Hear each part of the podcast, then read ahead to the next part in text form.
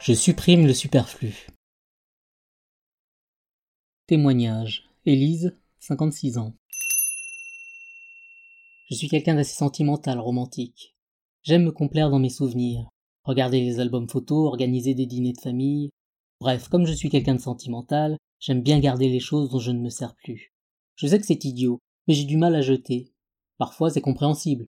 Le doudou que j'avais quand j'étais bébé, je sais que je le garderai toute ma vie. Mais parfois je pense que c'est un peu compulsif. Mon grenier est rempli d'objets dont je ne me sers absolument jamais et qui prennent la poussière. Dernièrement, on a pris la décision de déménager avec mon mari car maintenant que les enfants sont grands, on aimerait bien retourner en ville pour en profiter un peu. Armand m'a donc dit qu'il fallait qu'on fasse le tri, et qu'on organise un vide-grenier pour se débarrasser des affaires dont on ne se servait plus.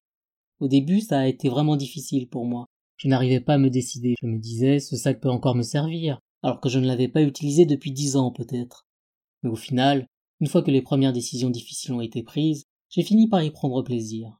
Je me disais que ces affaires connaîtraient peut-être une deuxième jeunesse, au final, notre vide-grenier a été un vrai succès, et j'ai vendu pour plus de 400 euros d'affaires. Mais au-delà de l'argent récolté, je dirais presque que me séparer de tout ça m'a permis de tourner une page.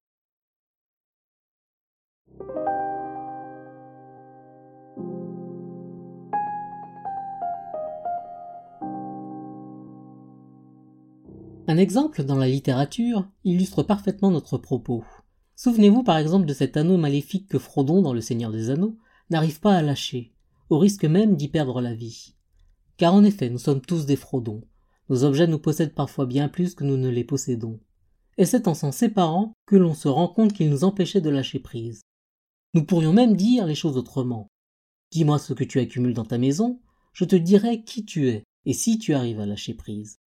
Certaines personnes ont en effet des difficultés à jeter des vêtements qui ne leur vont plus, car elles ont toujours l'espoir de les remettre un jour, alors même qu'ils sont démodés, D'autres ne veulent se séparer de tel objet qui leur rappelle leur amour perdu. D'autres enfin accumulent les objets inutiles en disant leurs phrases fétiches juste au cas où. Tous ces comportements ont un point commun une difficulté à lâcher prise. Les premiers parce qu'ils n'arrivent pas à s'accepter dans leur nouveau corps, les seconds pour entretenir leurs regrets, et les troisièmes pour justifier leur achat compulsif. Et pourtant quel soulagement et quelle fierté même peut-on ressentir quand on arrive enfin à se débarrasser de ces articles inutiles qui squattent notre intérieur. On pourrait comparer cela au fait de perdre enfin les quelques kilos que l'on avait en trop. Un conseil donc, avant même de vouloir changer psychologiquement, prenez d'abord le temps d'épurer votre environnement. Vous verrez que lâcher prise mentalement vous paraîtra bien plus facile une fois que vous aurez fait ce vide physiquement.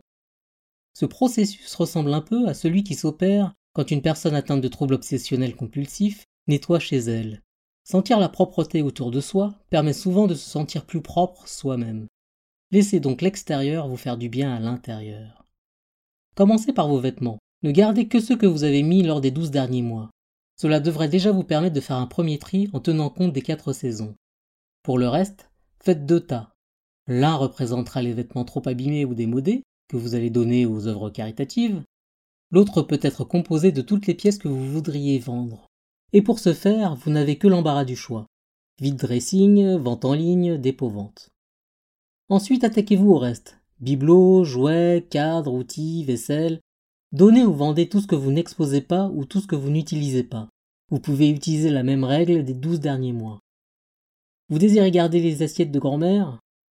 Eh bien, faites-le, mais donnez les autres. Sinon, vous ne vous en servirez jamais.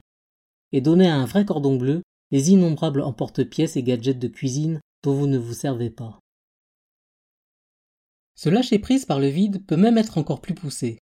En effet, si nous y réfléchissons bien, ce besoin de posséder découle directement du droit à la propriété privée.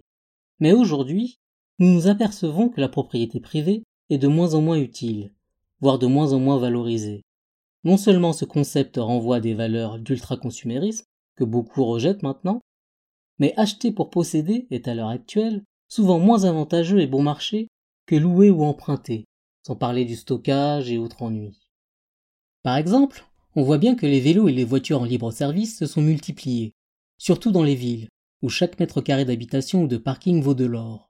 Sans parler bien sûr des jardins partagés, de la colocation, du covoiturage, de la location d'outils, d'électroménager, qui sont des choses maintenant très courantes. Pensez-y donc à l'avenir avant d'acheter. Cela vous permettra d'abord de vous poser des questions essentielles. Avez-vous vraiment besoin de cet objet?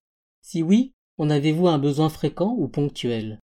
Ne vous est-il pas possible de l'échanger, l'emprunter, le louer ou le troquer? Vous verrez que bien souvent vous pourrez l'emprunter ou le louer, sans avoir ensuite à garder le papier de garantie ou à stocker cet objet dans votre maison déjà trop petite.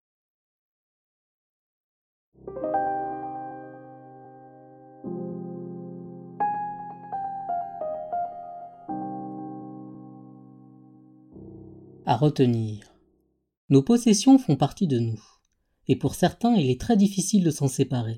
Cela peut d'ailleurs dénoter une véritable difficulté à lâcher prise psychologiquement, tout simplement parce que ces objets sont souvent des symboles de richesse, du passé ou encore de nos regrets, qui peuvent nous empêcher d'avancer.